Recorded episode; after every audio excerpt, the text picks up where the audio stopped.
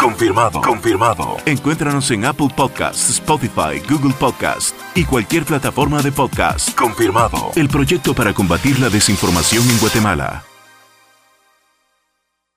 Estás todos muy expertos en cada una de sus áreas en cuanto a temas de comunicación, en cuanto a temas de periodismo y tenemos al licenciado en Relaciones Internacionales también que nos va a acompañar para aportarnos acerca de esta realidad que viven algunos países de Latinoamérica, por no decir la mayoría o por no decir todos los países de Latinoamérica si tratamos de evitar por ahí los absolutismos. Pero es muy, muy cierto que la realidad que cada uno de nosotros vive en cuanto a el periodismo y cómo se ejerce dentro de nuestros países, pues sí tiene ciertas similitudes. Vamos a darle la bienvenida a Albertina Navas. Ella es de Ecuador, em, doctora en comunicación, experta en comunicación digital, periodista y catedrática universitaria. Ella ha participado en diferentes conferencias a nivel internacional y hoy nos honra con su presencia en este primer conversatorio regional online. También tenemos al licenciado Juan Carlos Sandoval, es periodista, productor y presentador de radio y televisión. Eh, tiene programas muy reconocidos en Guatemala, ha estado en televisión, ha estado en radio y nos acompaña con su presencia hoy. También tenemos al licenciado Jorge Ceballos, es licenciado en Relaciones Internacionales y analista independiente eh, de Guatemala. También nos acompaña desde Nicaragua eh, Misle Mejía, tiene 16 años de experiencia en el mundo de la comunicación y es director y fundador de Comunica tus Ideas. También tenemos al licenciado Luis Azardo, fundador de Confirmados GT, y periodista especializado en periodismo digital. Y su servidor, José Pérez, también catedrático universitario, consultor político, eh, experto en imagen pública y en comunicación política para darles un poco los temas a tratar durante esta noche. Quisiera saludarlos brevemente a todos y que se pudieran, pues al menos decirnos hola a los que ya estamos conectados y a los que a los compañeros que ya están conectados. Bueno, buenas noches, ¿cómo están? Bienvenidos, qué gusto en compartir con grandes amigos comunicadores como los que van a estar en este panel y sobre todo con ustedes, qué gustazo. Albertina, un abrazo a la distancia, igual para mí.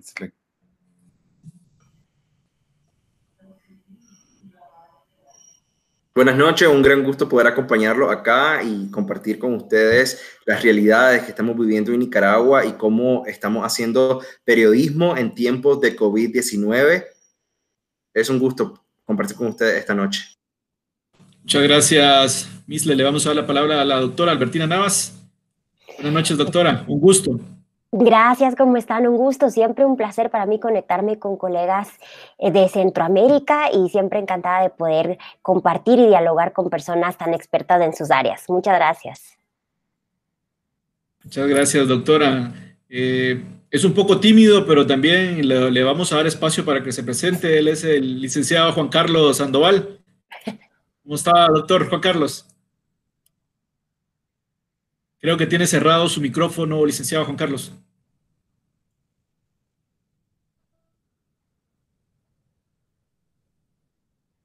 Licenciado Juan Carlos está teniendo problemas técnicos. Le vamos a dar la bienvenida al licenciado Luis Azardo. ¿Cómo está Luis? Hola, mucho gusto a todos. Estaba ordenando ahí la pantalla. Eh, para mí es un gusto estar aquí y espero que en los próximos minutos podamos eh, conversar sobre temas de interés para pues, el, mundo del periodismo y la comunicación. Muchas gracias, Luis. Pues vamos, yo creo que ya tenemos listo a las palabras de bienvenida del... No, todavía no. Bien, vamos a dar inicio con el primer tema de la noche. Es... Eh, por todos conocidos que el coronavirus o el llamado COVID-19 ha cambiado la forma en la que el mundo se mueve y ninguno de los ámbitos ha quedado exento. El ámbito del periodismo y la comunicación ha sido también afectado por el tema del, del coronavirus. Cómo los medios de comunicación abordan la problemática, cómo cada uno también en su entorno digamos, la radio, la televisión, la comunicación a nivel internacional y a nivel nacional también ha tenido que dar un giro bastante grande y adaptarnos a estos nuevos requerimientos. y les dejo ahí el primer tema. Llega en un momento en el que el papel del periodismo en informar al público y hacer que los gobiernos rindan cuentas nunca ha sido tan crítico como ahora durante esta crisis de COVID-19. Le vamos a dar la palabra a la licenciada, perdón, a la doctora Albertina Navas. ¿Qué tal? Muchas gracias. Bueno, es una pregunta compleja porque es un contexto que no afecta solamente al periodismo, sino que nos afecta como ciudadanos, como personas que pertenecen a un núcleo familiar y también afecta a nuestro ejercicio profesional. Y en este contexto yo veo cuatro em, temas fundamentales para el análisis de este nuevo contexto que nos impone el, el COVID y toda la emergencia sanitaria. Yo veo el tema de la infodemia, entendida como lo ha em, definido la OMS, como esta saturación de información que hace que la gente esté cansada, no pueda reconocer cuáles son fuentes confiables y en ese mare magnum de información además empiece a desechar información útil porque ya está entre harto y ya no tiene capacidad de gestionar esa cantidad de información. Segundo, creo que es un contexto de hipersensibilidad, donde tenemos narrativas polarizadas en que se sacraliza o se sataniza a la gente. Entonces, por ejemplo, el que sale a comprar, entonces es el inconsciente, el tonto, el que, el que no respeta la vida, versus los médicos, los que entregan la comida, etcétera, que son los héroes. No digo que nadie lo sea o no lo sea, pero se crea esta narrativa de los pro y los anti, los conscientes versus los inconscientes, los buenos versus los malos, los enemigos versus em, los héroes. Es un contexto, por supuesto, de ciclos atípicos, estamos viendo que los números se están moviendo muy distinto. Por ejemplo, desde enero se han registrado búsquedas de Google 100 eh, veces mayores que las habituales. y han crecido las publicaciones en redes sociales cerca de cinco veces y por supuesto también las reacciones están encrispadas, entonces se amplifica lo positivo o lo negativo. Y el cuarto punto que supongo que también lo iremos topando a lo largo de la plática es el tema de la desinformación. Eh, no es solamente un tema de fake news y noticias falsas, sino que quisiera citar esta frase que es muy exacta. La gente ahorita no está buscando la verdad, está buscando opiniones que validen sus creencias.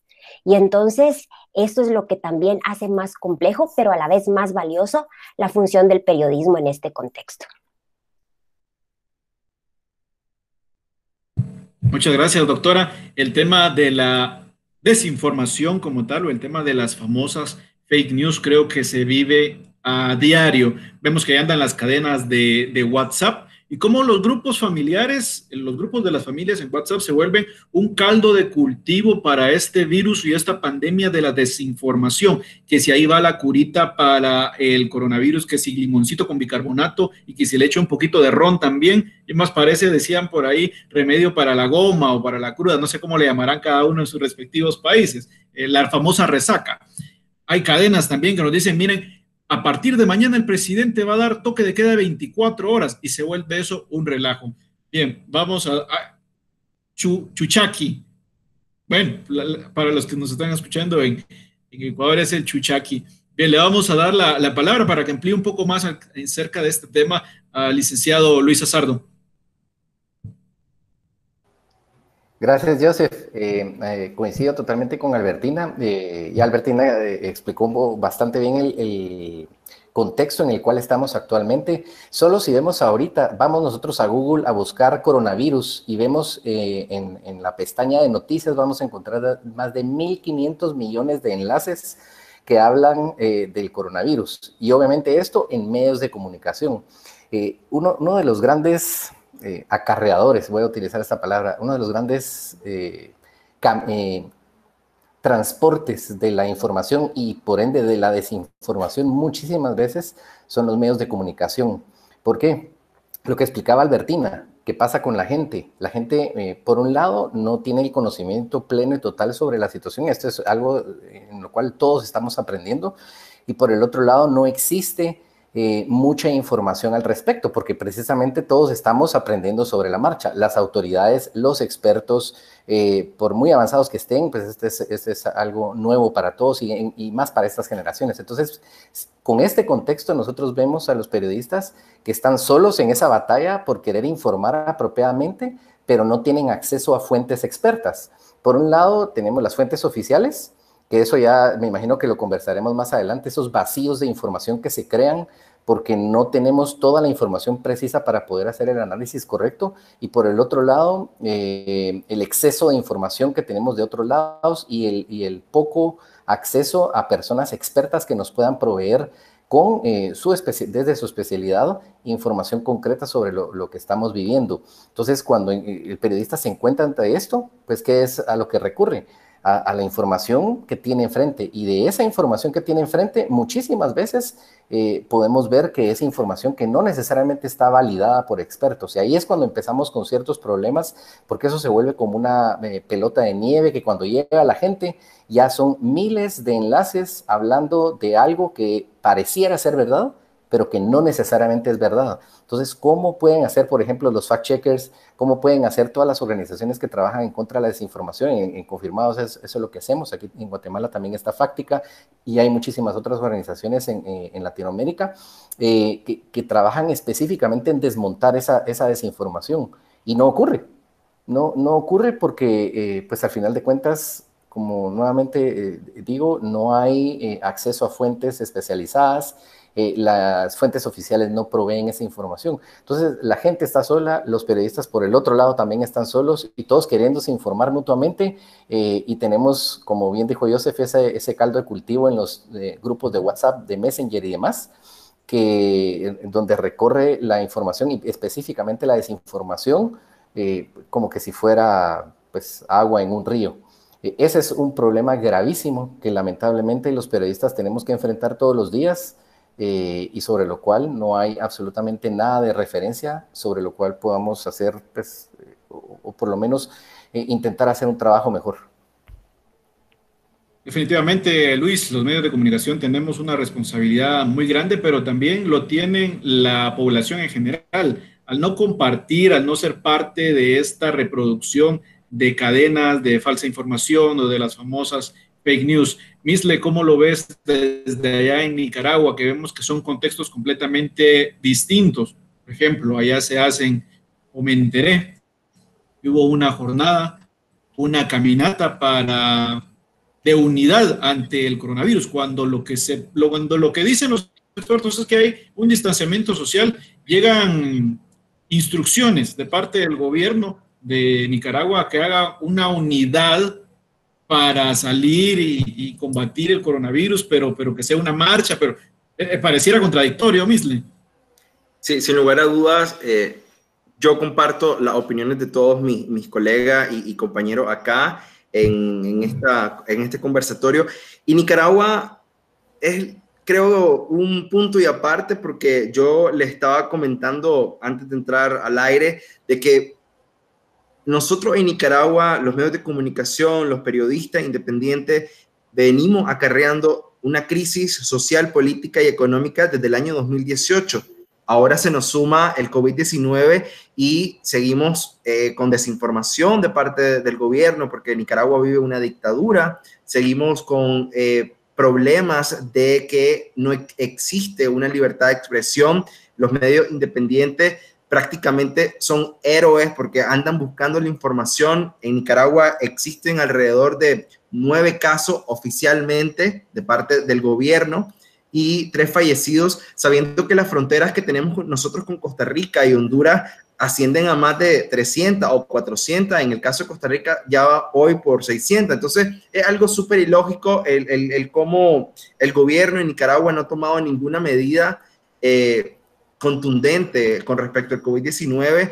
En la jornada de la Semana Santa, hace dos semanas, eh, todavía el gobierno y el Ministerio de Turismo estaban invitando a la población a llevar una vida normal, a, concentraciones masivas, a marchar por la paz, eh, en amor al COVID-19. Eran, eran cuestiones muy absurdas que se viven en Nicaragua y es la realidad que nos ha tocado vivir a cada uno de los nicaragüenses y los periodistas no son la excepción. Entonces, yo creo que yo que me informo de sí.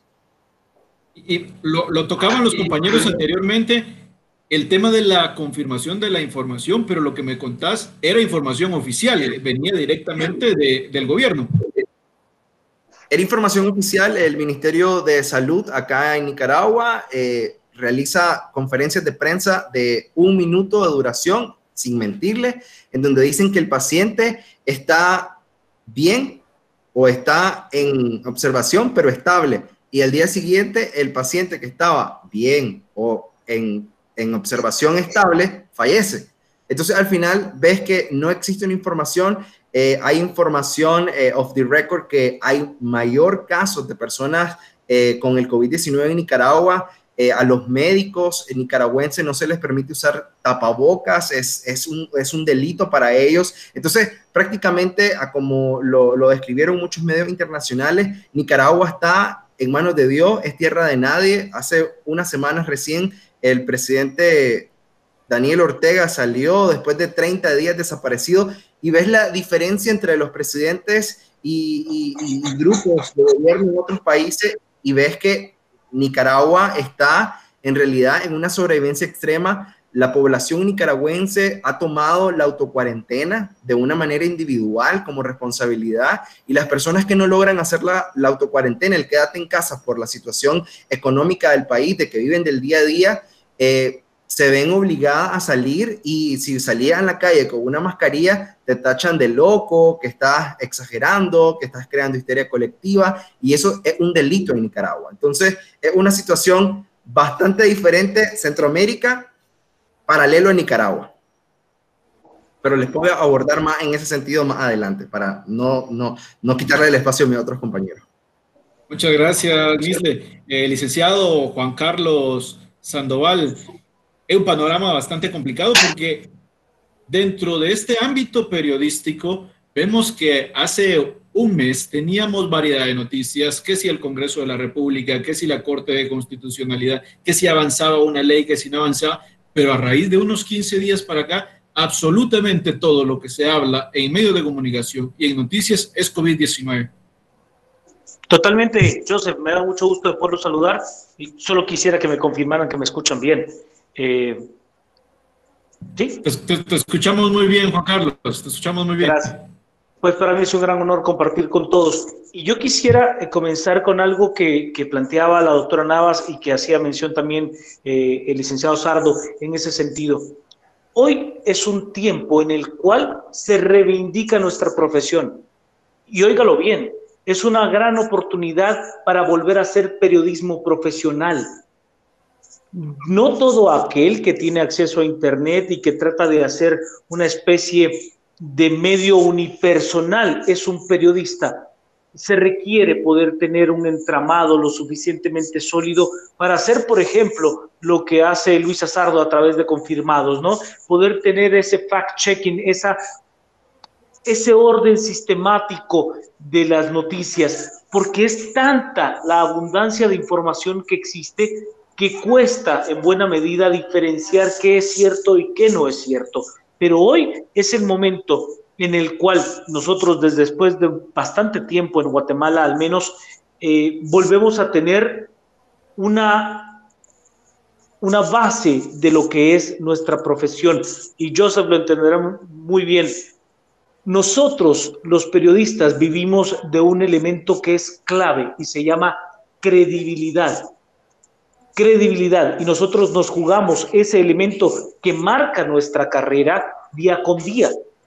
Si la gente pierde credibilidad en lo que nosotros decimos porque no hemos hecho el trabajo profesional requerido, estamos en serios problemas y estamos muy próximos a terminar nuestra carrera. Pero hoy el COVID-19 nos está dando, al menos creo yo, la gran oportunidad de volver a hacer un periodismo profesional serio, comprometido con la verdad, que nos lleve a poder tener datos confiables. Eso sí, bajo un criterio eh, distinto, pues eh, algunos grandes teóricos de la comunicación llaman a este momento un momento de información de guerra, ¿no? Donde uno tiene una sola, eh, un solo elemento, como hacía mención Joseph, en el cual se comienzan a acabar las aristas de lo que podemos tratar periodísticamente, más allá de este conteo sistemático que por momentos se vuelve como el famoso conteo que se hizo durante la guerra de Vietnam, ¿no? Día 1, día 2, día 3, día 45, día 53. Ese proceso es un proceso de guerra, eh, ya está plenamente estudiado dentro de los medios de comunicación, pero creo que hoy sí tenemos la gran oportunidad los periodistas de reivindicar nuestra profesión, de hacer un trabajo que sea verdaderamente útil para la ciudadanía y creo que la ciudadanía también lo está haciendo. Hace mucho tiempo la gente no se estaba conectando a la radio, no se estaba conectando a los canales de televisión local y creo que hoy eh, está volviendo a partir de esa necesidad de tener información confiable de parte de los periodistas profesionales. Así es, Juan Carlos, y sobre todo porque proporcionar contenido correcto, los medios de comunicación lo tenían que considerar mucho más importante que los ingresos, que la exclusividad, que ser el primero en publicar una historia. Primero, primero, la credibilidad, como bien eh, lo dijiste, Juan Carlos. licenciado Jorge, le vamos a dar la, la palabra para que nos pueda ilustrar un poco de cómo esta pandemia también afecta el grado de la credibilidad en algunos medios de comunicación. Buenas noches a todos. Yo creo que eh, quisiera empezar retomando algunas ideas de, las cuatro intervenciones anteriores. Y creo que son importantes. La primera de ellas es que, eh, como planteaba eh, Albertina, hay, hay, elementos que nos están llevando a los extremos. Por un lado, el satanizar a las acciones de los ciudadanos. el segundo, el que tocaba Juan Carlos sobre la importancia que tiene hoy hacer un periodismo profesional. Y sobre todo, que aquí se nos, eh, nos topamos con varios elementos. Y, a qué me refiero? El primero de ellos es que venimos en una eh, era donde el periodismo ha sido cuestionado desde el poder político eh, de muchos líderes y surge ese tema tan, eh, importante como es las noticias falsas, el fake news, cómo ese tema se ha vuelto hasta parte de la campaña electoral de muchos estados. Entonces, venimos con ese tren y nos topamos con una crisis de salud que es mundial. Entonces, esos dos elementos hacen que eh, se cuestione todo el esquema y aquí viene el tercero que creo que es la responsabilidad personal. Y creo que todos los cuatro tocaron ese punto cómo desde el ciudadano nos hacemos responsables de cómo recibimos la información, pero peor aún, cómo la transmitimos. Tú, Joseph, mencionabas algo muy importante, las cadenas de WhatsApp. Eh, surge un tema eh, que el presidente, en el caso de Guatemala, va a declarar toque de queda todo el, todo el día. Entonces hay que ir a comprar eh, alimentos y se llenan los supermercados ese tipo de cosas empieza en la responsabilidad ciudadana. Y por otro lado, y ahí me voy con, con Mitzle en, el sentido de la, el cuestionar la información oficial también, porque eso es importante y ese es, creo yo, el, la, el centro de los periodistas en este momento.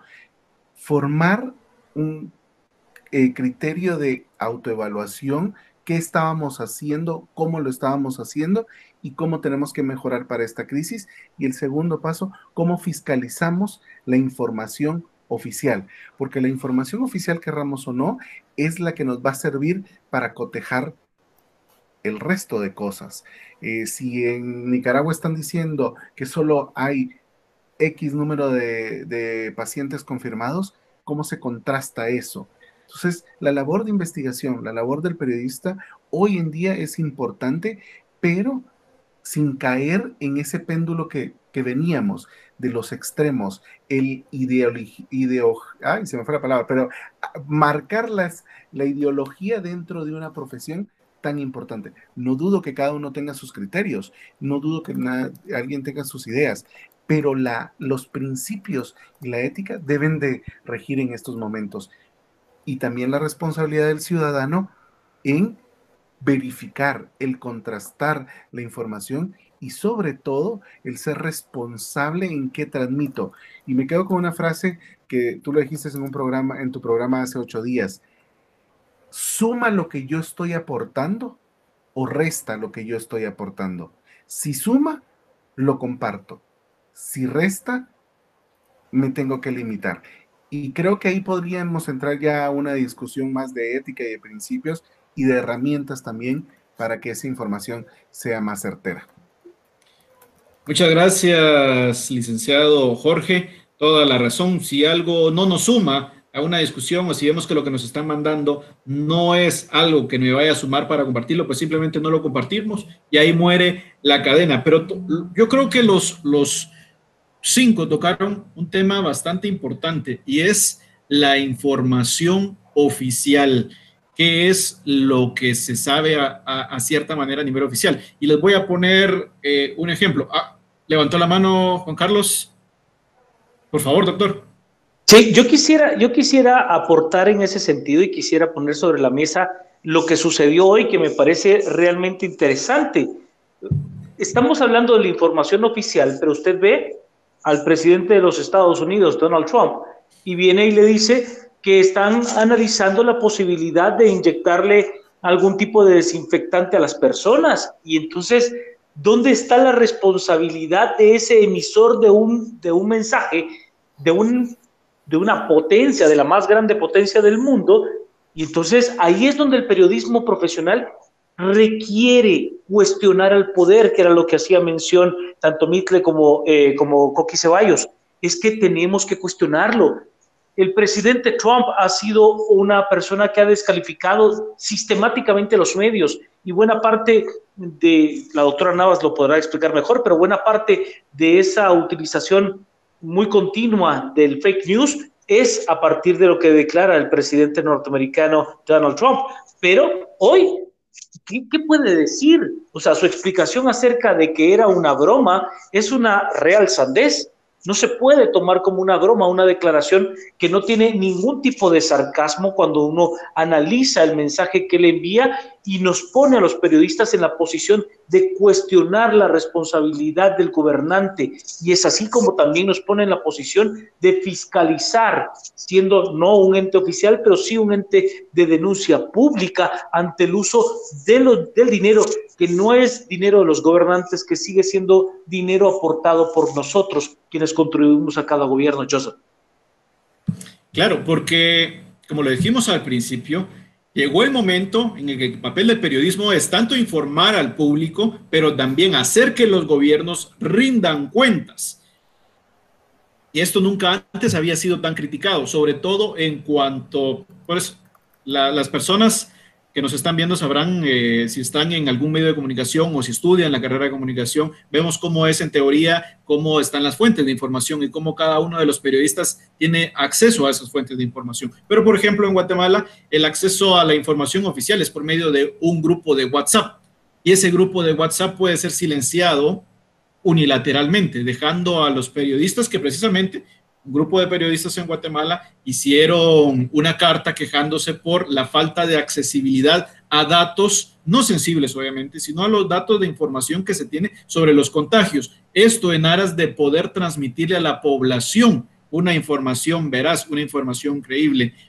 Muchos de los dos gobernantes de Latinoamérica salen a decir ciertas declaraciones y a los dos días se contradicen el medio de comunicación no sabe qué hacer. Si dijo esto, lo tenemos acá. ¿Qué pasa en estas situaciones? Le vamos a dar la palabra a la doctora Navas.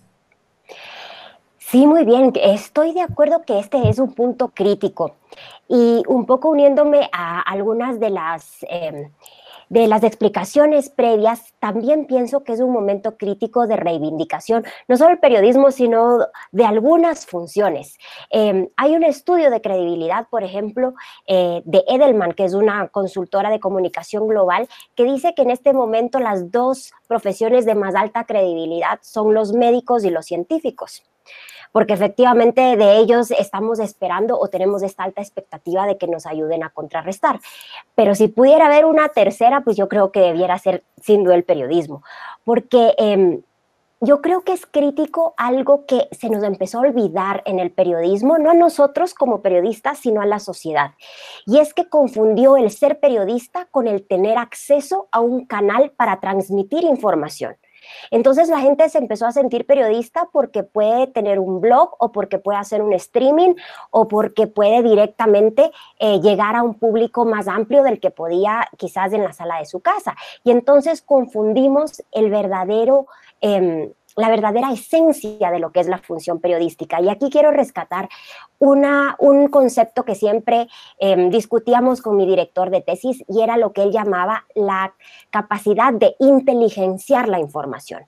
¿Por qué? Porque en un momento dado, hace varias décadas, nuestra función era simplemente conectar al público con la fuente de información porque ese acceso no era posible. Ahora que ese acceso es perfectamente posible gracias a Google como primer filtro y luego a miles de fuentes disponibles y gratuitas, realmente la función del periodismo se vuelve un poco más elevada y se trata de organizar, de relacionar, de interpretar una información y de ofrecer esta información filtrada a un público para que pueda por sí mismo llegar a una conclusión. Entonces quería, eh, sobre la base de esto, también llegar al punto que ustedes decían, también es un momento crítico para cuestionar lo que dicen las autoridades. Y creo que además de una crisis sanitaria, estamos en una crisis em, de acceso, no de acceso a la información porque per se la estén ocultando, que puede ser en algunos casos, sino que los mismos gobiernos están excedidos porque no tienen ni siquiera mecanismos suficientes o suficientemente eh, rigurosos para obtener la información y para presentar la información. Por ejemplo, en el caso del Ecuador tenemos ya 22 mil casos confirmados y yo me atrevo a pensar, me corregirán ustedes, colegas de Guatemala, que en Guatemala hay un cierto nivel de subregistro, que no necesariamente está atado a que haya una intencionalidad de ocultar información, sino simplemente al hecho de que no se han hecho suficientes pruebas como para tener una, un, número válido. Entonces creo que eso es importante y para cerrar esta idea, que creo que es crítica cuando se referían a las autoridades, creo que ese cuestionar lo que las autoridades dicen también tiene que ver no solamente con la validez de las cifras, que es una primera fase un poco más descriptiva, sino también es ser críticos con las referencias que usan nuestros gobernantes para comunicarse. Como bien decía Juan Carlos, no cabe que un presidente en un eh, contexto como el que estamos haga una burla o un sarcasmo sobre un tema de crisis mundial.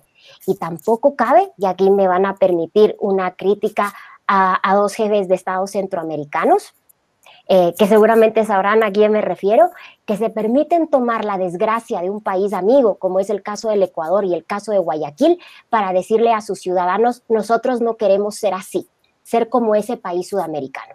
Eso tampoco es aceptable desde una comunicación oficial del Estado.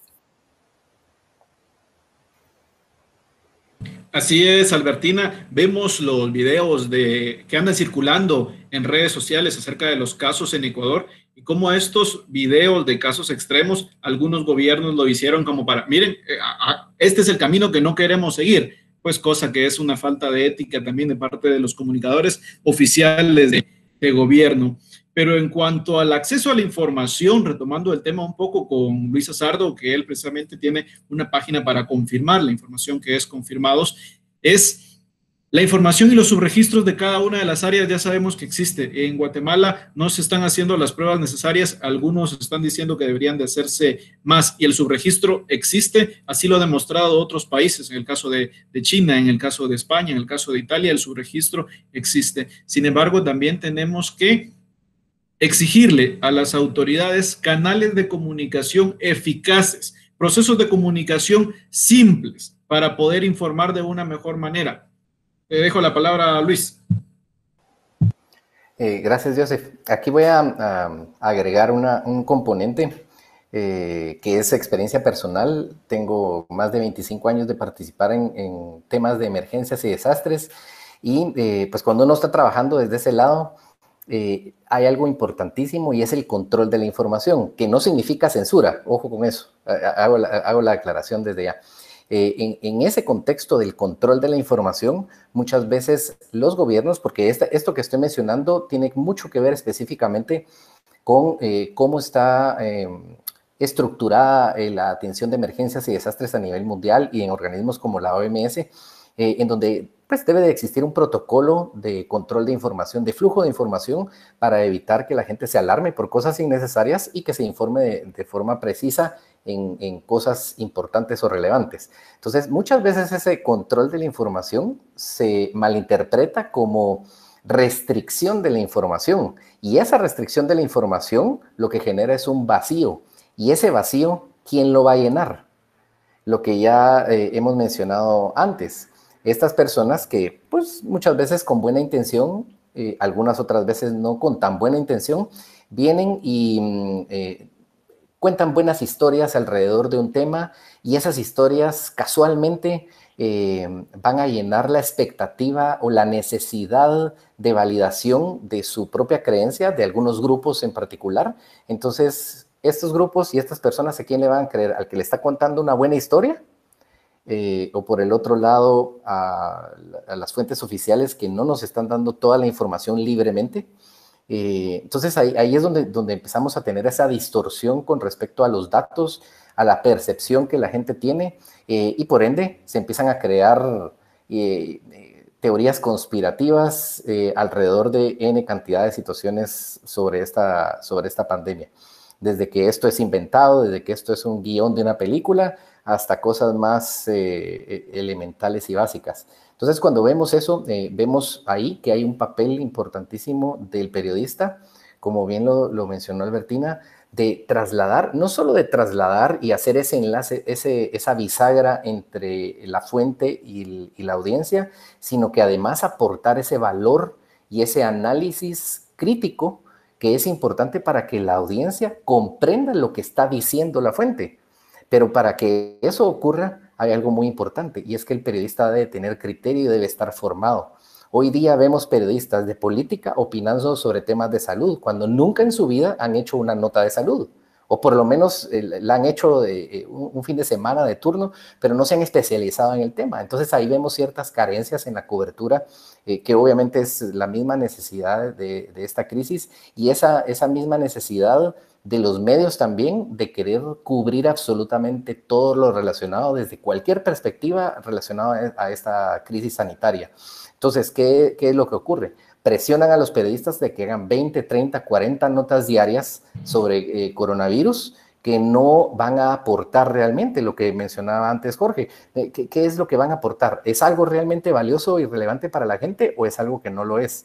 Entonces, en este caso, el, periodista, pues muchas veces tiene que tomar la decisión de cumplir los lineamientos de lo que le están pidiendo en el medio y por el otro lado trabajar con los pocos datos que el gobierno le está proveyendo. Eh, ¿Qué es lo que deberíamos de nosotros eh, exigirle directamente como periodistas al gobierno? Que entregue los datos crudos. ¿ya? Eh, el gobierno perfectamente puede hacer su interpretación y ofrecer esas interpretaciones desde el punto de vista gubernamental sobre lo que están trabajando, hacer énfasis en lo que ellos quieran hacer, pero también entregar de forma libre y abierta los datos. ¿Por qué? Porque los datos no les pertenecen a ellos, son datos que pertenecen a esta emergencia y por ende cualquier persona especializada los pueda descargar y hacer un análisis desde el punto de vista experto que corremos el riesgo de que venga gente que no sabe absolutamente nada del tema y haga análisis paranoicos de, de, cualquier situación relacionada, sí, va a ocurrir, pero ese no, no debe ser motivo para restringir la información. Entonces, ¿qué es lo que tenemos que exigir? Que entreguen la información y que, que sean los especialistas quienes hagan los análisis y el, y el reportero, en este caso el periodista, pueda ir con ese especialista, con ese experto eh, y traducirle de forma apropiada a la audiencia qué es lo que está ocurriendo. En el momento en que eso ocurra, por lo menos la mitad de las cadenas que vemos y de la desinformación que vemos recorriendo va a desaparecer. ¿Por qué? Porque ya van a estar vacunados, por decirlo así, con información precisa que están hablando los expertos. Entonces después, aunque nos vengan a contar una buena historia, pues eh, nosotros ya tenemos la información previamente. Entonces, ese es, como un, enfoque muy, muy específico que creo que en este tipo de situaciones los periodistas tienen una gran responsabilidad eh, de formarse. Ahorita hay una cantidad enorme de cursos en línea relacionados a esta emergencia. Eh, solo entidades en Estados Unidos que conozco de periodismo en español, eh, en el transcurso del, último mes y medio han sacado por lo menos entre 8, 10, 12 webinars relacionados a COVID-19 y, el tema de la cobertura de la prensa. Y uno mira ahí, pues hay, periodistas inscritos, pero hay un montón de periodistas que no se han ocupado de eso. Puede ser por tiempo, habrán miles de razones, pero es responsabilidad propia de buscar un momento eh, y de, prepararse y de formarse apropiadamente para responder ante la emergencia como la audiencia lo espera, o más allá, como la audiencia lo necesita.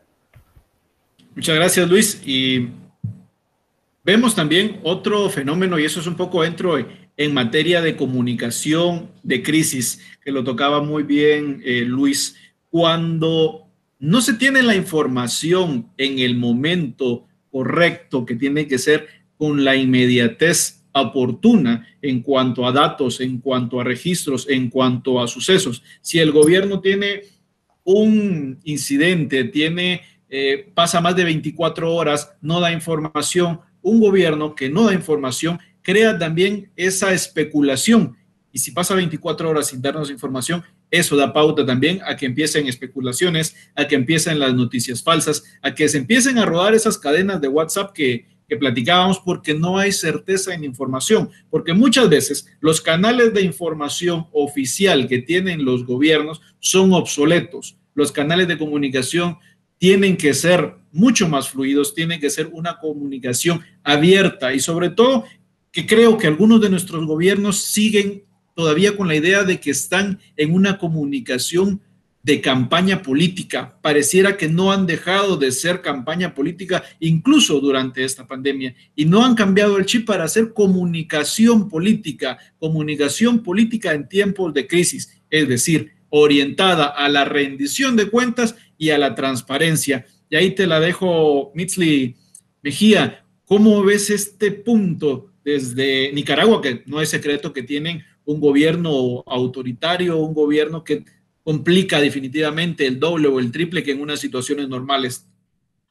Mira, en Nicaragua tuvimos que, de momento, hacer una revolución digital porque muchos medios fueron censurados en el 2018 por la crisis sociopolítica y tuvieron que surgir estos nuevos espacios digitales a través de las redes sociales, aprovechar en gran medida las plataformas digitales y hoy por hoy que muchos medios de comunicación están en las plataformas digitales y están comunicando la información. Si bien es cierto, el acceso a Internet eh, es muy limitado en nuestros países en Latinoamérica, sin embargo, ya puedes ver a las personas que hacen su recarga para informarse en un medio de comunicación, porque los medios oficialistas, esos canales de comunicación que eh, ustedes estaban hablando en un gobierno normal, son medios de comunicación propagandista que solo comunican la normalidad de, que quiere dar el, gobierno, en este caso el señor Daniel Ortega.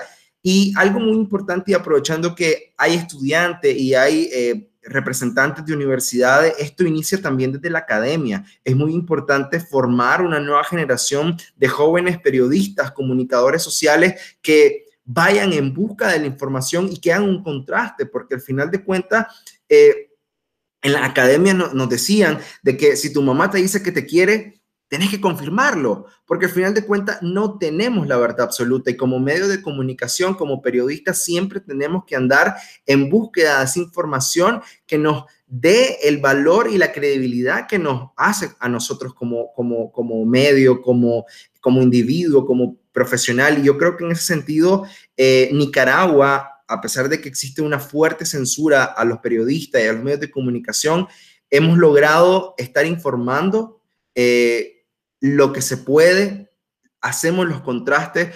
Hay gran cantidad de medios independientes que muchos de ellos se han quedado en formatos digitales por el tema de la censura, la eh, expropiación de medios de comunicación.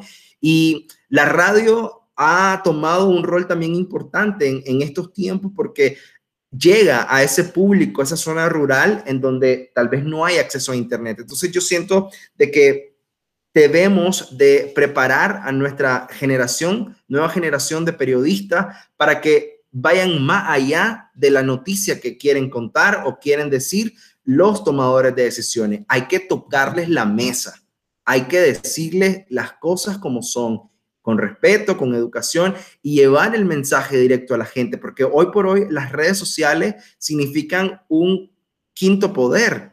Hoy por hoy tenemos las nuevas tecnologías de la información que si le damos buen uso, debemos de transmitir bien el mensaje. Entonces, en ese sentido, eh, nosotros en Nicaragua estamos apostando mucho a que la información de nosotros llegue. Utilizamos eh, los medios de comunicación, el hashtag SOS Nicaragua, porque seguimos haciendo una alerta al mundo de que en Nicaragua nada está normal y con esta situación del COVID-19, eh, especialistas dicen de que puede empeorar aún más la crisis económica y es por esa razón el papel fundamental de los periodistas independientes en nuestra, en nuestra nación. Muchas gracias. Muchas gracias, te, escucho. Muchas gracias, Mitze. Bien, vemos el tema de esta revolución digital y cómo también los periodistas debemos buscar esos espacios y esas fuentes. Yo ponía de ejemplo a mis alumnos en la universidad. ¿Cuál es su sueño? Les decía yo a ellos como, como estudiantes de periodismo. Y ellos me decían, mire, mi sueño es llegar a ser el mejor presentador de televisión o el mejor entrevistador de televisión? Y, mi respuesta era, ¿por qué no lo está haciendo? Si ahí tiene el canal de YouTube, puede, puede empezar a hacer sus entrevistas. Si su sueño es llegar a ser mejor entrevistador, acá en Guatemala tenemos un entrevistador muy bueno que es José Eduardo Valdizán, que todo mundo seguro lo, lo ubica, y, y, los mismos jóvenes lo tienen a él como referencia a la hora de hacer entrevistas. Yo le digo, si su sueño es ser mejor que José Eduardo, pues empieza a practicar desde ya, no espere a terminar la universidad, empieza a practicar ya porque las herramientas digitales ahí están. Es que uno las empieza a utilizar para abrirse nuevos espacios en medios porque el medio tradicional y los ecosistemas de medios tradicionales, todos sabemos que están evolucionando.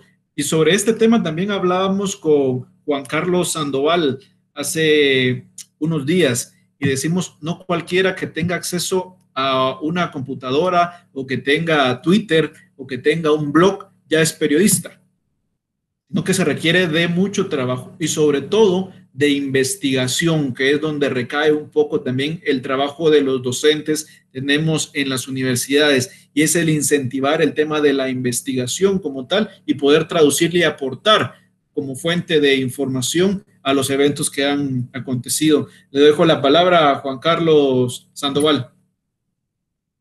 Creo, Joseph, que en este momento le tocaba en, el, en el giro eh, la palabra Coqui, que le estaba pidiendo desde hace rato, creo que para el análisis de la situación política. Si quiero, lo escuchamos a él y luego entramos en esta discusión que me parece muy interesante. Claro que sí, licenciado Juan Carlos, mi estimadísimo doctor Jorge, perdón que no lo, que no lo vi, seguro fue cuando estaba tomando mi cafecito y no lo pude levantar la mano. Gracias. Yo creo que es importante no perder ahorita algo que, que, se ha venido abordando. El primero, la autocrítica. Yo creo que este tiempo nos da un espacio muy prudente para ser autocríticos en todas las ramas, en todas eh, las profesiones, pero sobre todo en, en, en estas... Eh, profesiones que aportan o generan más bien eh, criterios y sobre todo ideas. El tema es la responsabilidad del periodista y la responsabilidad del ciudadano, la responsabilidad del funcionario público que está abordando la crisis. Eso es importante porque si no hacemos esa evaluación, vamos a seguir cometiendo los errores. Y nos lleva a lo siguiente, la responsabilidad. Nosotros como generadores de opinión, y ahí me incluyo porque aunque no soy periodista, genero opinión en mi espacio, en, lo que pueda aportar, tenemos que ser responsables de lo que transmitimos. Y aquí viene el siguiente paso, la diferenciación de roles. El periodista es el que transmite la información de la fuente, no es el que analiza si es buena o es mala. El periodista transmite la información. Eh, y ahí es donde entra, y creo que Luis tocaba ese punto. Hay, hay periodistas eh, o, hay gente que se cree periodista y que analiza o critica ciertas cosas y genera mayor desinformación. Entonces, esa es la importancia de que el periodista empiece a tomar ese rol de transmitir información con base a datos, genere investigación con base a datos y verificable, pero también el ciudadano puede identificar eso. Y los que generamos opinión, que no somos periodistas, como es mi caso, que seamos cuidadosos de cómo transmitimos esas opiniones. Y aquí entra algo que, que Albertina tocaba muy, eh, muy importante, punto es lo que los jefes de Estado, los funcionarios públicos también transmiten, porque como Juan Carlos decía la noticia de hoy de, Donald Trump, eh, eh, la defensa de muchos es, es que era sarcasmo, es que era una broma. El problema es que estamos tan susceptibles de extremos por temas ideológicos que perdemos la razón. Y cuando perdemos la razón como ciudadanos, pero como profesionales, es algo grave, porque no estamos siendo conscientes de que este momento de crisis no es para tener extremos, es para usar la razón, identificar los datos, identificar la información, verificarla y actuar conscientes de eso que estamos obteniendo. Porque si nos vamos a los extremos, eh, ninguno de los dos, sea el que está pidiendo que ya salgamos a las calles o sea el que está diciendo no, quedémonos encerrados por seis meses, no nos va a llevar avanzar como sociedad. Y el problema no solo es de Guatemala, el problema es mundial. Entonces yo creo que caemos en que los liderazgos son importantes desde la política, pero también desde las profesiones como es el periodismo. Muchas gracias, licenciado Jorge. En cuanto a comentarios de los, los gobernantes, podemos hacer incluso un collage, podríamos hacer un programa de media hora con los golazos o con las incoherencias que han dicho muchos gobernantes de, todo, el, de todo el mundo. Les dejo ahí la de López Obrador y la famosa estampita del detente. Por irnos por otro lado del espectro ideológico, ver las declaraciones que hace, por, por poner de ejemplo, Jair Bolsonaro, donde dice que el brasileño aguanta, el brasileño se puede lanzar a un drenaje abierto y no le va a pasar nada. Son informaciones al final oficiales que debemos tener cuidado. Le dejo la palabra al licenciado Sandoval. Gracias, Joseph. Yo quisiera hacer una mención de lo que usted plantea eh, en tres casos y, voy a tratar de ser muy rápido porque entiendo que nos apremia el tiempo.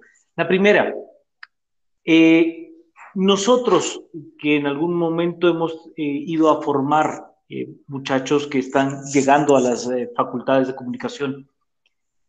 Entendemos el periodismo de una forma distinta y cuando usted trata con los muchachos, en buena medida tiene la respuesta que a usted le daban. Yo quiero ser presentador de televisión, yo no quiero estar en la calle, yo no quiero ir a conseguir información, yo no quiero estar una tarde en la torre de tribunales, que en buena medida, no sé si lo comparten mis colegas, pero es lo que nos ha hecho ser periodistas, porque nos permite esa dinámica de poder entender el juego del poder, nos hace poder tener una, eh, un entendimiento de cómo es que se, se genera la noticia. Eh, durante los últimos años hemos caído en lo que algunos teóricos de la comunicación llaman la dictadura del clic, ¿no? Tratar de hacer las cosas más eh, más importantes, más llamativas para que la gente clique en nuestra nota, no para que se informe, no para que se forme, simple y sencillamente para que le dé clic. Y por lo tanto, eh, hoy, por ejemplo, de manera muy irresponsable, seguramente hay quien le está diciendo la solución a toda la crisis del coronavirus está en el ISOL, ¿no? Y usted puede encontrar una fuente oficial que es el hombre más poderoso del mundo diciéndole que está en el, que está en el desinfectante que usted pueda llegar a desinfectar. Es que la, frase fue eh, lapidaria, ¿no? Para poder desinfectar en segundos sus pulmones. Una cosa muy fuera de todo contexto y obviamente nos lleva a ese punto del cual hacía mención Coqui, de poder ser absolutamente responsables y principalmente del que hacía Luis Azardo, de decir, ¿sabe qué? Dele la oportunidad al experto, a quien sabe, a quien ha dedicado su vida a formarse en ese punto, a que hable. Pero, por ejemplo, caemos en el otro sistema del cual también ya hacía mención Joseph, ¿no?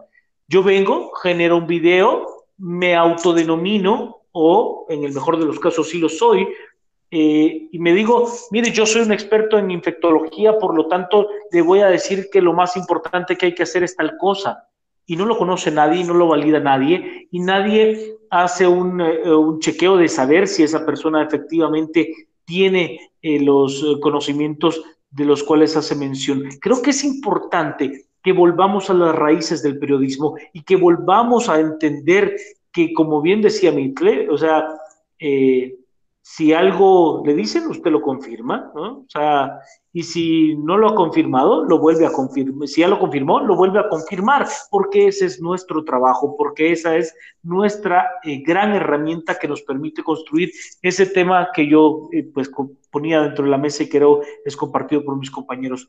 Si nosotros perdemos la credibilidad si nosotros perdemos esa gran oportunidad de darle información certera a los ciudadanos, estamos dejando y condenando a una sociedad a que se informe a la buena de Dios. Quizás le pueda llegar buena información en algún momento, pero muy probablemente le va a llegar mucha mala información.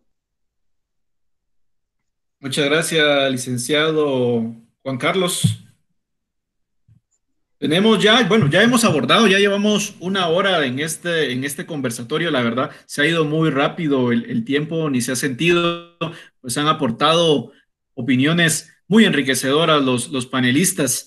Sin embargo, ya tenemos una hora de, de transmisión, ya abordamos lo que es la función del periodismo ante este COVID-19 y también ya hablamos un poco de lo que es la realidad del periodismo ante este COVID-19. Yo considero que debíamos empezar a escuchar algunas ideas y algunas preguntas al licenciado Azardo. No sé si ya tenemos algunas. Em, ya, habían puesto algunas ahí anteriormente. Em, vamos a revisar aquí rápidamente.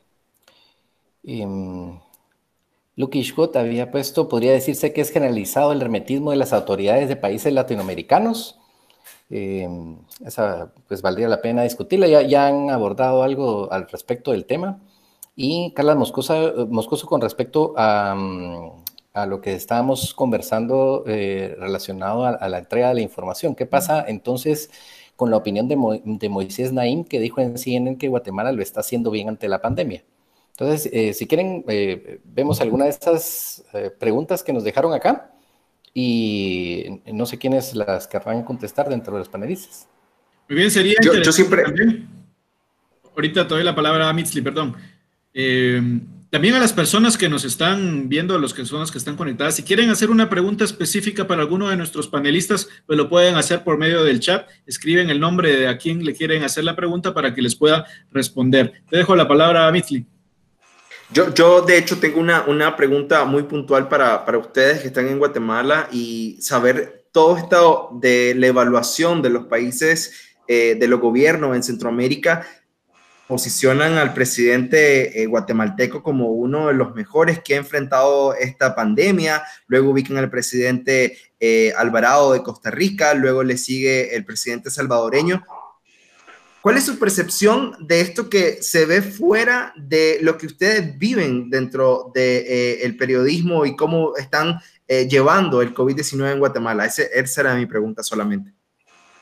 Voy a, voy a, meterme aquí, Joseph, si me permitís, para, para darle una, una, breve respuesta aquí a Mitre.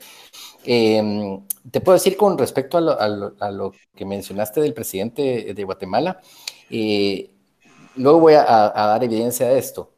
Esto no es, no es opinión personal, sino que es eh, una opinión relacionada a la información que estamos... Solo voy a silenciar a esta persona. Ok, ya estamos. Em, creo que existe un esfuerzo por posicionar, como que si, como lo mencionó Joseph en algún momento, como que si fuera campaña política al presidente actual sobre cómo se está manejando eh, esta crisis. ¿Por qué lo digo?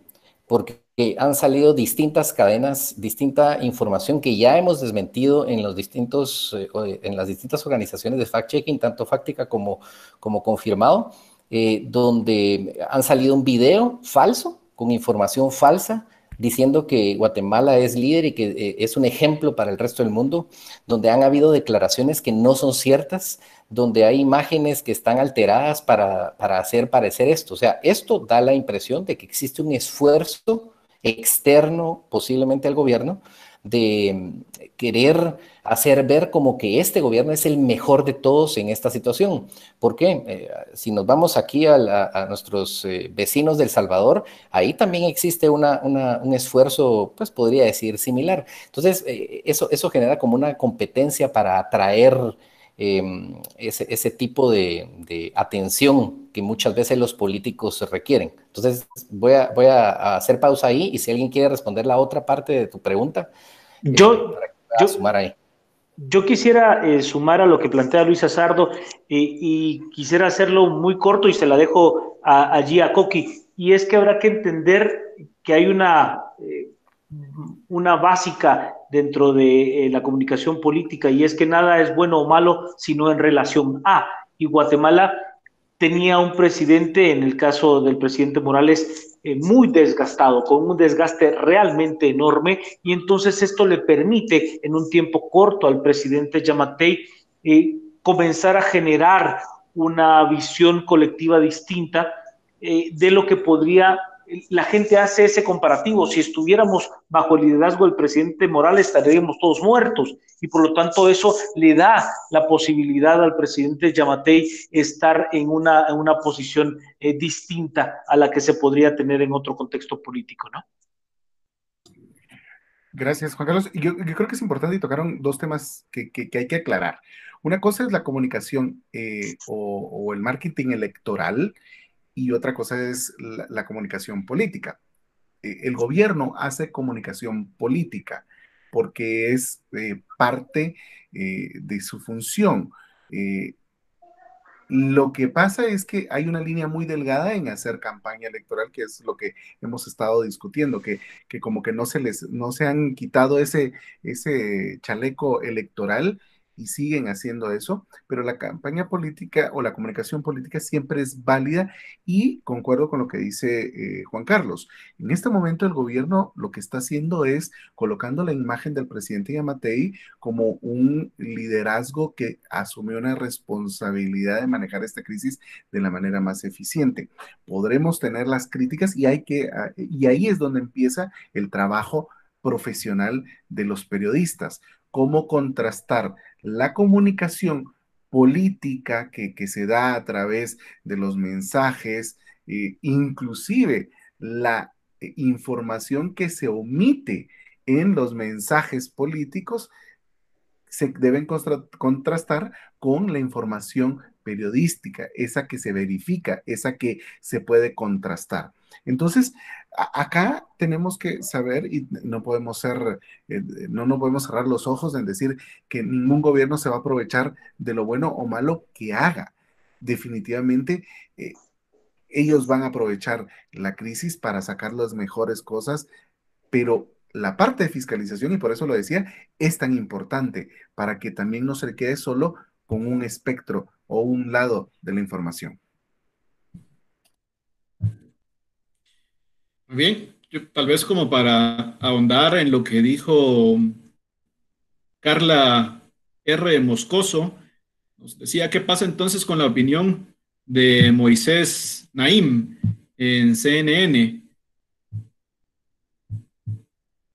que decía que Guatemala lo está haciendo bien ante la pandemia. Pero también recordemos lo que dijo durante su intervención Moisés Naim. Primero empezó a decir que Guatemala Sí, Guatemala, un país de corruptos, un país con mucho narcotráfico, un país, empezó a enumerar como 50 cosas malas de Guatemala para decir, sí, pues más o menos lo está haciendo bien para, para mi sorpresa, a pesar de esto, a pesar de lo otro, y pareciera que en cuanto a la percepción del gobierno de Alejandro Yamatei, es como que fuera un, un logro si se recupera un enfermo de, de, COVID-19. Se ha manejado la estrategia de comunicación que ha manejado el presidente Yamatei. Es, se dan cuenta, en los, en, los comunicados oficiales, tenemos el post de este vuelo, tenemos la mitad del post en el diseño gráfico, está dedicado al número de recuperados. Ahí ponen en grande, ocho recuperados, como que fuera un logro del presidente este, y tenemos en chiquito el número de infectados al día Creo que los comunicadores de los gobiernos tienen que tener claro que esta, esta pandemia no es culpa de nadie. Si tenemos altos números, como el caso de, Ecuador o en el caso de Estados Unidos, el, número de contagios es enorme. Y no es culpa del presidente, no es culpa, es una pandemia a nivel global en el que ningún gobierno estaba preparada para esta pandemia global. Entonces, sí, para responderle un poco a, a Moscoso, la señorita Moscoso, sí se ha tenido esta percepción de que el gobierno de Alejandro Yamatei lo ha hecho bien.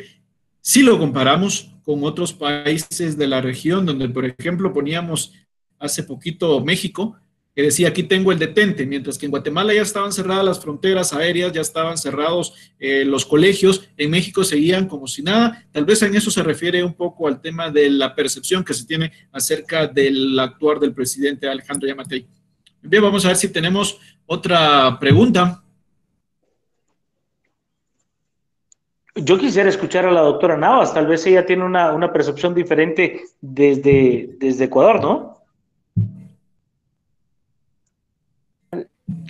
Sí, bueno, yo no me atrevería a calificar la gestión per se del gobierno porque hay muchas implicaciones también en toma de decisiones, pero sí les diría que hay una diferencia gigantesca entre el número de pruebas que se han aplicado en, otros países versus las que se han aplicado en Guatemala. Ustedes deben tener, no sé si alguno de ustedes tiene el dato exacto de cuántas pruebas se han aplicado. Que me lo pueda pasar. ¿Alguno de ustedes lo tiene? El gobierno creo que no ha dado una cifra oficial, si no estoy mal, si mis compañeros me corrigen. ha estado empezando a dar, ay, perdón Luis, ha empezado a dar días. Eh, en estos últimos días da un número de, pruebas y da los nuevos casos, pero fue hasta hace unos pocos días que empezó a dar ese dato, no era eh, la. Carla, Carla Rosales nos dice 500 pruebas. Bueno, solo por darles una idea, en Ecuador se han aplicado 32 mil pruebas. Entonces, también es un poco lo que, eh, lo que decía Juan Carlos. Una cosa es el dato y por eso es bien importante que nosotros como periodistas tenemos que reconciliarnos con los números. Es decir, a mí sí me da mucha pena cuando escucho periodistas que me dicen yo seguí periodismo porque era pésimo en matemáticas. No, no, es, que eso no puede pasar. Los periodistas, digamos, una regla de tres, algunas funciones básicas tenemos que manejarlas con solvencia y más allá de eso también, no solamente por el tema de hacer el cálculo, sino porque entender de dónde sale un número también nos permite comprender la historia que hay detrás de ese número y no caer en comparaciones que ni siquiera caben. No puedes decir, en Ecuador estamos fatal porque tienen dos mil casos y nosotros somos unos héroes porque tenemos menos de mil casos, cuando han aplicado 500 pruebas, y es que es así, yo pensaba que eran alrededor de 2.000, cuando Ecuador es de los países que más pruebas ha aplicado por mil habitantes después de Brasil. Entonces, ese es el, también lo que hablábamos de la formación del periodista. Entonces, el periodista sí tiene que tener referentes numéricos y estadísticos para no caer en referencias que no aplican. Porque para que un número, en este caso una cifra que representa de alguna manera la gestión de un país, sea comparable con otro, tenemos que hablar del mismo contexto en las mismas condiciones y de las mismas variables. De lo contrario, simplemente la comparación no aplica. Entonces, yo sí les invito también a que, mm, como alguien nos decía ahí, eh, que había estas referencias positivas de la gestión del presidente Yamatei. Entonces, como siempre nos han dicho desde el día uno en la escuela de periodismo, la respuesta siempre es depende. 200 eh, casos respecto de qué? 22 mil casos respecto de qué? Y ese referente va a ser lo que nos permita llegar a conclusiones válidas. Y es por eso que lo traje a la mesa, porque la percepción que tenemos desde Nicaragua a lo que miramos en los medios internacionales eh, es totalmente diferente y a mí siempre me gusta contrastar eh, las realidades. El mismo caso de El Salvador con el presidente Bukele, que es un influencer eh, digital, pero sus conciudadanos sufren también por esa falta de información. Así que no todo es color de rosa como lo ven en los medios. Muy buena aportación, doctora. Gracias. Y no solo, y quisiera agregar a, un punto, una cosa es la percepción y otra cosa es la realidad, porque la percepción se construye a través de lo que yo observo, de lo que yo escucho que puede venir desde la fuente oficial o puede venir desde lo que pasa a la par de mi casa, pero otra cosa son los datos. Entonces, el juzgar si las acciones del presidente Yamatei en este momento son las correctas o fueron las eh, correctas, todavía es muy prematuro porque todavía estamos en la crisis. Puede ser que algunas de las medidas que se hayan tomado son las más adecuadas, eh, tomando en cuenta las experiencias de otros países, pero va a ser hasta que pasemos la crisis y empecemos la nueva normalidad, eh, que vamos a poder definir con parámetros y con base a datos si las decisiones fueron las más correctas para afrontar la crisis. Eh, si, me permiten intervenir acá, eh, hay, algo que, noto y que es recurrente en todos nuestros países. Em, por supuesto que existe una, eh, muchas veces una necesidad de hacer esas comparaciones, pero periodísticamente, en cuanto a relevancia, nos distrae de cosas más importantes, como por ejemplo, informarle apropiadamente a la gente. Y ojo, no hablo de la gente en las ciudades, sino que en la gente que está en áreas rurales, fuera donde hay desiertos informativos, eh, informarle a esa gente cuál es la mejor forma de que se pueden proteger en esta pandemia. Uno, que eso es tal vez lo, más importante porque eso salva vidas. Eh, y dos, eh, que es otra situación bastante importante dentro del periodismo y que es una de sus funciones principales, es auditar el poder, cómo se están ejecutando los fondos. O sea, a mí en lo personal, como ciudadano, me interesa más saber cómo se están ejecutando los fondos, si se están ejecutando apropiadamente y se está llegando la ayuda a las personas y se está formando apropiadamente las personas para que se puedan proteger de la pandemia y no cuál periodista, perdón, cuál presidente es el mejor o cuál gobierno lo está haciendo peor que el otro. O sea, eso nos distrae y nos lleva totalmente por una línea de, pensamiento que, nos, nos eh, desfasa totalmente. El periodismo es para auditar el poder, para eh, poder informar sobre eh, situaciones precisas de forma numérica, como bien lo, lo, acota eh, Albertina. Yo estoy totalmente de acuerdo. Y eso no solo ocurre aquí, sino que ocurre en todos lados. Muchos periodistas entran a la profesión huyendo de los números y los números son precisamente la base del periodismo. O sea, un periodista que no domina los números no puede hacer un buen periodismo. Así de sencillo, lamentablemente, así es. Eh, entonces, esas, situaciones muchas veces nos distraen de temas relevantes donde el periodismo sí tiene que poner atención eh, y hacerlo de forma sensata, que esa es la última palabra que quiero dejar ahí, la sensatez. Muchas veces esa, esa necesidad de auditar se convierte en activismo y entonces se va al otro lado, esa delgada línea se rompe y entonces vemos periodistas que ya se convierte en un ataque directo hacia eh, funcionarios de gobierno. Eh, muchas veces ni siquiera sin sustento o con argumentos muy débiles, sin cifras, sin absolutamente nada más que su opinión personal de, no expertos. Yo quisiera eh, intervenir en lo que planteaba Luis Azardo eh, y no sé, les, planteo si, hacemos una última ronda, son las 8 de la noche con 15 minutos, llevaríamos ya prácticamente una hora 15 de, de, de, estar en esta interacción que la verdad está muy interesante, pero yo solo quiero sumarle a lo que plantea Luis Azardo y a lo que planteaba Coqui Ceballos. Una parte es la percepción y en esa percepción buena parte también entra en juego un elemento intrínseco dentro de la política que es el carisma, principalmente en este, en este inicio de una actividad gubernamental. Eh, el presidente Yamatei está mostrando un liderazgo fuerte y eso obviamente le es atractivo al público y principalmente a un público como el nuestro. Pero lo que plantea Luis es realmente fundamental. Guatemala en un plumazo, literal, en un plumazo, aumentó en 10% su deuda pública. En un día, más de 11 mil millones de quetzales.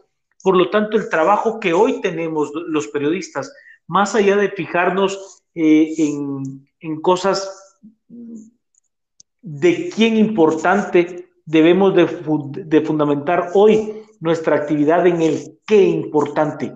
Me refiero a qué es lo que tenemos que buscar, precisar y corroborar, porque a partir de ese qué importante vamos a sumarle a nuestro país en función de entender de que tenemos una deuda enorme que pagar, pero que ese dinero, si se utiliza de manera correcta, también puede ayudar a paliar una crisis de dimensiones inexplicables como la del COVID-19 en nuestro país.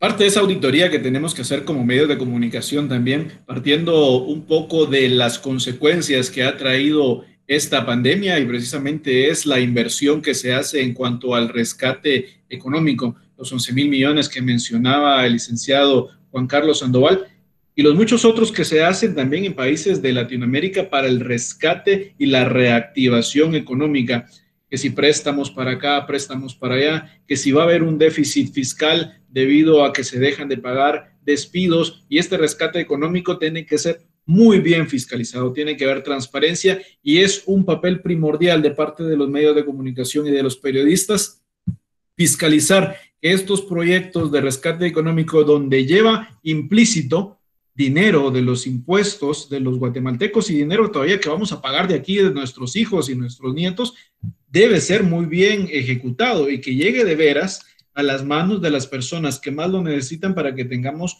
una liquidez y una inyección económica para que pueda correr el flujo de dinero y podamos tener esa, ese levantamiento en cuanto a la repercusión que tienen este COVID-19 en cuanto a temas económicos. Bien, y otro punto muy, muy importante es este ecosistema y en cuanto a los nuevos niveles de información, en cuanto a los datos y al manejo de la data que mencionaban algunos compañeros. Ahora todo se maneja en cuanto a cifras. Si alguien se mete a estudiar comunicación de los, seguro que algunos alumnos de por acá nos están viendo, yo me meto a estudiar comunicación porque no llevo matemáticas, pero ahí llevamos estadística. Y los cursos de estadística de comunicación también son bien alegres las fórmulas y de este vuelo terminaban los, los Excel, cuando hacíamos las, las comparaciones en cuanto a encuestas y, y, proyecciones. Bien, tenemos tiempo para contestar algunas preguntas. Y acá tenemos a Rodolfo Barrientos que nos dice, buenas noches, en su opinión, ¿es necesario adquirir esa deuda? Nos dice. No sé si alguien le quiere responder.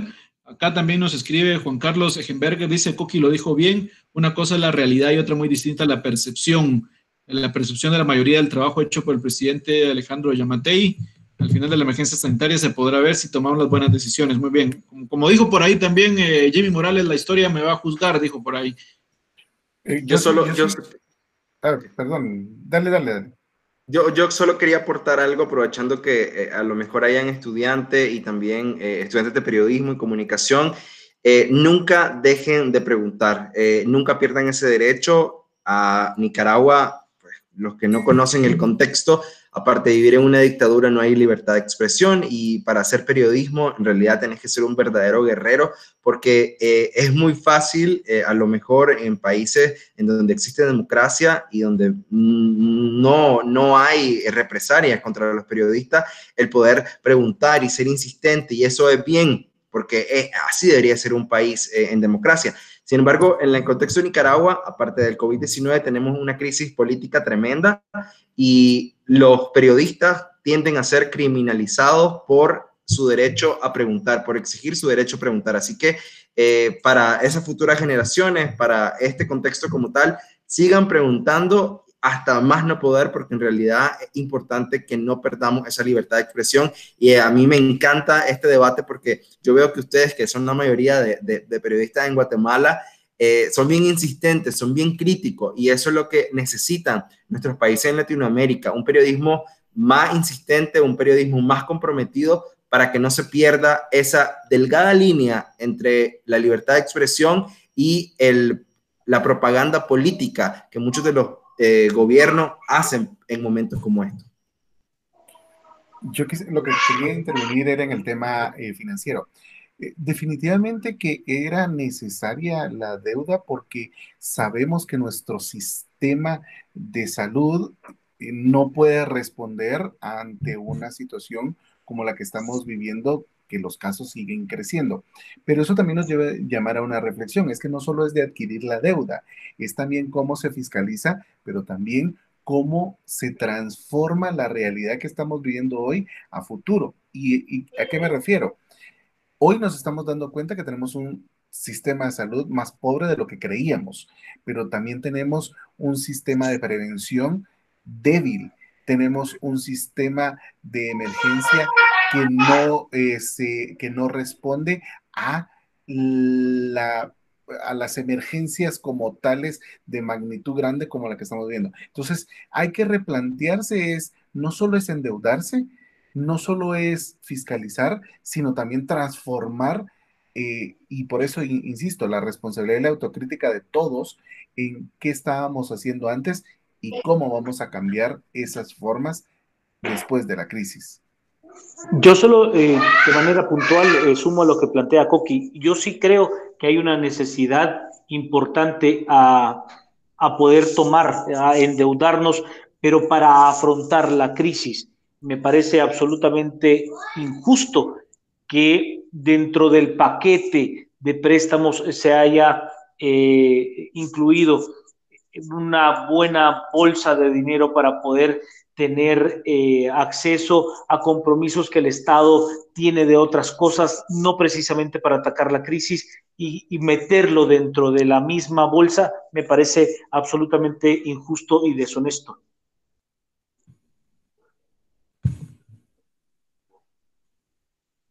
Toda la razón, Juan Carlos. Vemos que el tema económico y el rescate económico ha generado bastante debate y bastantes dudas sobre cómo se van a ejecutar esos datos, sobre todo que, que esa ayuda llegue a los más necesitados. Por ahí algunos de los datos nos decían que las municipalidades en Guatemala son las que tienen que dar este listado de las personas que viven en la economía informal. Entiéndase que las personas que viven en la economía informal no tributan o no pagan ninguna tasa a las municipalidades. ¿Cómo van a hacer estas personas para recibir la ayuda? Únicamente la van a recibir las que están inscritas en las municipalidades, es decir, que tienen algún local en el que paga eh, espacio para vender en algún lado, dejando fuera a miles de familias que verdaderamente están en la economía informal, pues no tienen acceso a ningún local dentro de los mercados y es esa gente que vende en la esquina, la señora de las verduras, la señora que vende tortillas, las, todas esas personas, todas esas familias pueden quedar fuera de este denominado rescate económico y de ese rescate económico, pues únicamente creo que se manejaba la cifra de un 9%, iba a ser para el Ministerio de Salud y todo lo demás, pues iba a diferentes rubros, entre ellos ministerios como el de comunicación para una reestructuración e infraestructura y carreteras. Bien, vamos a ver si tenemos otra pregunta por acá. Dice Herbert Chapa, dice hay que recordar que el doctor Yamatei es médico, eh, su capacidad de decisión para la crisis de Maduro es mayor que la de otros. Yo creo que ahí entramos nuevamente en el mismo debate si el presidente es mejor que otro de otros, eh, de otros países. Creo que en ese contexto creo que no vamos a entrar nuevamente en el tema. Lo que sí podemos ir cerrando, ya llevamos eh, hora 25, podemos ir llegando a estas conclusiones y estos desafíos tiene el periodismo para afrontar la crisis. Y les voy a dejar algunas de las conclusiones que he tenido sobre este tema y ustedes pues me dirán si estoy bien o estoy mal y podemos armar un pequeño debate muy rápidamente. Y muchas veces también se habla de que el periodista pues tiene que cubrir, tiene que hacer esto, tiene que hacer lo otro, pero hay un punto muy importante y es la falta de recursos y, personal preparado que tenemos en algunos de los medios de comunicación, que son desafíos diarios que ya existen en los medios de comunicación que ya existen en los compañeros periodistas y ahora se le suma este problema del COVID-19. El tema también de la carrera y en cuanto a la ejecución de las carreras, pues sabemos que el, periodista muchas veces en Guatemala no es muy bien remunerado, es una de las carreras más loables, pero muchas veces se hace por pasión. A mí me apasiona el periodismo, dicen por ahí algunos, pero con la pasión no alcanza muchas veces hay eh, periodistas que viven muchas veces también del día a día y son víctimas hasta cierto punto de algunos medios de comunicación que se aprovechan de la misma necesidad del periodismo para tener esta falta de recursos para que el periodista pueda ejercer bien su trabajo, para que el periodista pueda ejercer bien, que se pueda preparar. Los medios deberían de ser los Primero, darles tiempo para que estudien. Yo me he topado con alumnos en la universidad que estudian los viernes en la noche. Es, eh, la jornada es de 5 de la tarde a 9 de la noche y estudian el sábado todo el día. Sin embargo, en los medios de comunicación no les dan permiso de salir antes de las 5, entonces no pueden meterse a la carrera porque el medio de comunicación no les da permiso para prepararse. Imagínense eso. ¿Cómo le vamos a exigir al periodista un trabajo ético un trabajo de formación si no le damos las herramientas necesarias para ejercer. Ponemos el ejemplo. Si usted es médico y, le, médico y cirujano y le van a decir que tiene que hacer una operación, pero no le dan los, las herramientas, no le dan su bisturí, no le dan su mesa, qué sé yo, qué cuestiones deben de llevar para hacer una cirugía exitosa. Pero si no le dan las herramientas, definitivamente que usted no va a poder hacer una buena labor. Lo mismo pasa con el periodismo. Yo siento que no solo en Guatemala, y ahí pues tal vez nos puede aportar un poco la doctora Albertina sobre este fenómeno que se da en el periodismo a nivel regional, a nivel latinoamericano, sobre la falta de recursos que muchas veces tienen los compañeros periodistas. Bueno, yo quizás, a, perdón, doctora, yo solo iba a... No, sigas. Los escucho, los escucho los dos. No, no, ¿le parece si, si, hacemos una ronda de conclusiones? Yo me adelanto a la, para, para que pueda cerrar la doctora eh, y, su lucidez. Yo solo quisiera decir una cosa. Vivimos en un momento donde el periodismo está volviendo a ser eh, necesario y necesario de manera profesional. Lamentablemente el modelo del negocio de los medios de comunicación tiene otras características y eso nos ha condicionado precisamente a lo que nos plantea Lucky y Scott, que hay una serie enorme de, compañeros que están pasando un mal momento, que han sido despedidos de las diferentes redacciones, principalmente porque pues no está el modelo de negocio eh, en su mejor momento y eso pues también la cera, la, la, capacidad que tenemos de conformar equipos profesionales que nos lleven a hablar de ese periodismo del cual hemos hecho mención a lo largo de esta noche. Yo les agradezco eh, la, la oportunidad y les agradezco precisamente el, el poder eh, ser parte de un grupo tan tan distinguido de grandes profesionales. Yo con esto eh, cierro mi participación para poder darle la, la palabra a todos los demás. Mil gracias.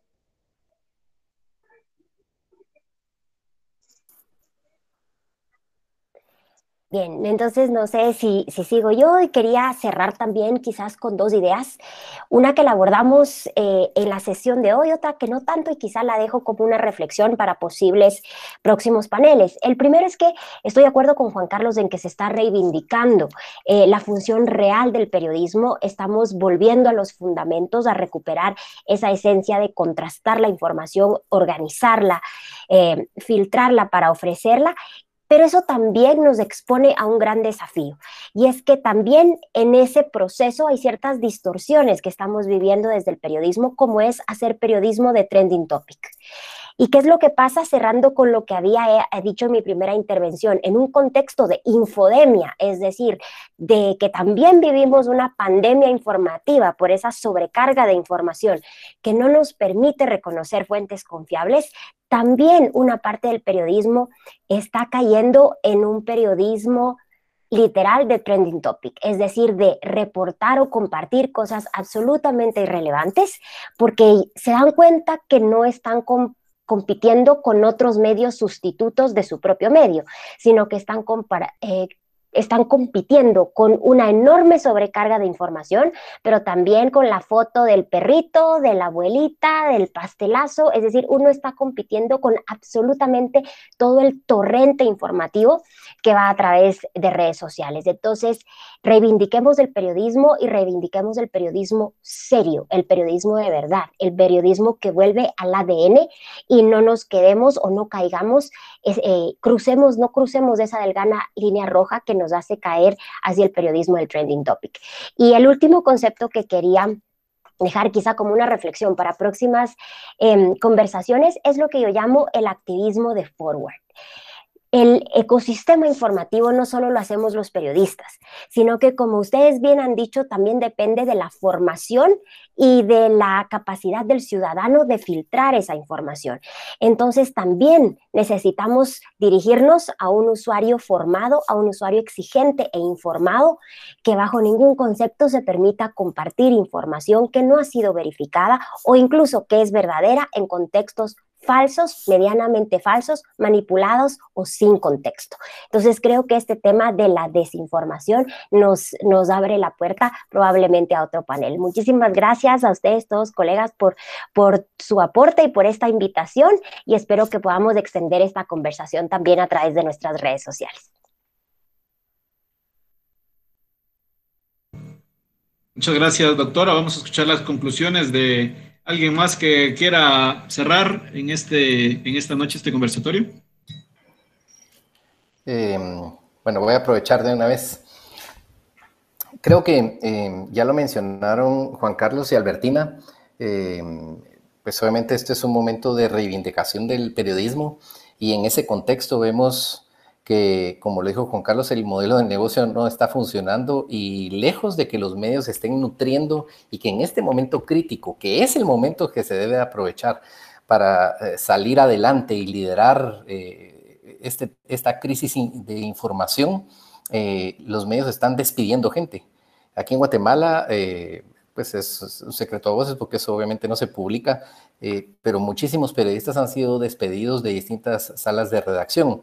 Em, y entonces, ¿qué pasa? Esos periodistas salen a la calle, eh, tienen el conocimiento, tienen la experiencia, pero ahí sumamos la otra parte de la crisis, que eh, no, no, hablo de la crisis sanitaria, sino que la crisis propia del periodismo, y es que la academia solo forma trabajadores de medios. Lo que hace es formar gente para que llegue a trabajar a los medios, no forma emprendedores, no forma eh, periodistas que puedan salir y crear un medio de comunicación en espacios donde no está siendo cubierta eh, la información, donde hay desiertos informativos. Entonces el periodista sale con mucha experiencia, con mucho conocimiento y no sabe qué hacer.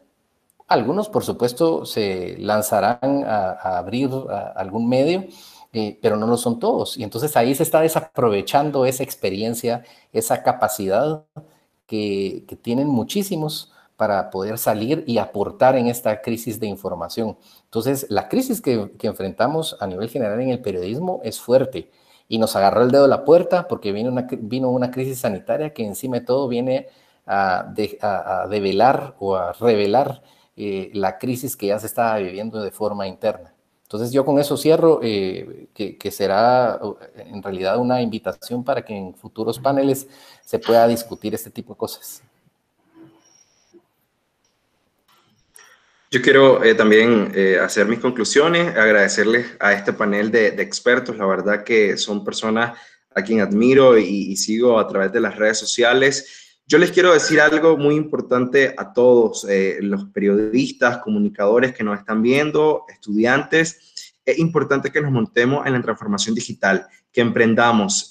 nosotros en Nicaragua, con la crisis sociopolítica del 2018, muchos medios tuvieron que cerrar por la crisis, de económica fuerte y surgieron muchos medios de comunicación independientes, digitales, que tienen credibilidad, que tienen eh, la, la, oportunidad de ser leídos por diferentes nicaragüenses, por miles de nicaragüenses que están cansados de los medios oficiales de propaganda del gobierno dictatorial de Nicaragua. Y créanme que hay una gran oportunidad en las redes digitales. Hay medios de comunicación eh, que relativamente tienen dos años, del 2018 para acá, y tienen más de 125 mil seguidores, más que un medio de comunicación tradicional en Nicaragua, y tienen la confianza y la credibilidad de sus medios y sobreviven porque monetizan a través de YouTube, monetizan a través de sus plataformas digitales de website. Y yo creo que es importante que vayamos acercándonos a esa transformación digital. El COVID-19 nos está eh, empujando a una revolución digital que a lo mejor no estábamos preparados o a lo mejor sí estábamos preparados, pero yo creo que eh, tenemos que reinventarnos y agarrar esas plataformas digitales y comenzar a hacer un periodismo de calidad, un periodismo que contraste, un periodismo que tenga ese derecho a preguntar siempre. Así que eh, la verdad que todos los periodistas que han quedado desempleados por esta situación, es momento de pasarse a la marea digital 100%. Muchas gracias. rápidamente porque porque ya vamos contra el tiempo. Gracias, en serio, por, permitirnos compartir con ustedes. Yo me voy con, con, dos palabras, responsabilidad y razón. ¿Y por qué van de la mano? Responsabilidad en saber que todos jugamos un papel importante en esta crisis y que tenemos que ser críticos de cómo estamos haciendo nuestras acciones. Y razón, eh, porque no podemos irnos eh, contra la marea. Si algo nos está dando en evidencia, no podemos eh, hacer que prevalezca lo ideológico o, la percepción, sino la información con datos, la información verificable. Porque si perdemos esas dos palabras, en ninguna crisis vamos a poder eh, sacarla, sino simplemente vamos a seguir en ese discurso barato de ricos, pobres, derecha, izquierda, eh, ciencia o no ciencia. La responsabilidad y la razón deberían ser la base para que salgamos adelante de cualquier crisis, siendo críticos y sobre todo, insisto, responsables de las acciones que tenemos. Gracias, amigos. Joseph. Muchas gracias, eh, mi estimado doctor Ceballos. Bien, yo les agradezco a todos los panelistas. Em, en Zoom tenemos la, la opción de poner unas manitas así aplaudiendo al, lado derecho que sale en la esquina de las pantallas. Lamentablemente no, en, este no tenemos, pero les, puedo, les quisiera dar de, todo corazón a nuestros queridos panelistas pues, un fuerte aplauso a la distancia por esta eh, interesante conversación. Eh, muchas gracias personalmente a la doctora Albertina, al licenciado Luis Azardo, a Mitzli, al doctor Juan Carlos Sandoval y al licenciado Jorge Ceballos. Y también agradecerles a las personas que se conectaron, a Algo Más GT, Carlos Esquit, Cintia Rojas, Eddie Rojas, Glenda Aguilar, Gonzalo Pisco, Herbert Chapas, Isabela Gutiérrez, Josen Esteban, eh, Jorge Ceballos está, Carla Moscoso, Lucky Scott, Mayra Vázquez, Melber Saseño, Roberto Barrientos y Sonia Ortiz Guerra y algunos otros que se fueron desconectando eh, y conectando, entraban y salían en este conversatorio. Espero que este sea el primero de muchos conversatorios y que podamos ahondar más en este tema de comunicación y periodismo que es tan importante y sobre todo que este sea el inicio de una formación profesional para los estudiantes de comunicación y personas pues que se quieran sumar a este movimiento. Les agradezco a todos. Acá escucharon las ideas, acá escucharon los análisis, ahora ya ustedes en casa saquen sus propias conclusiones. Con eso me despido. Muchas gracias a todos.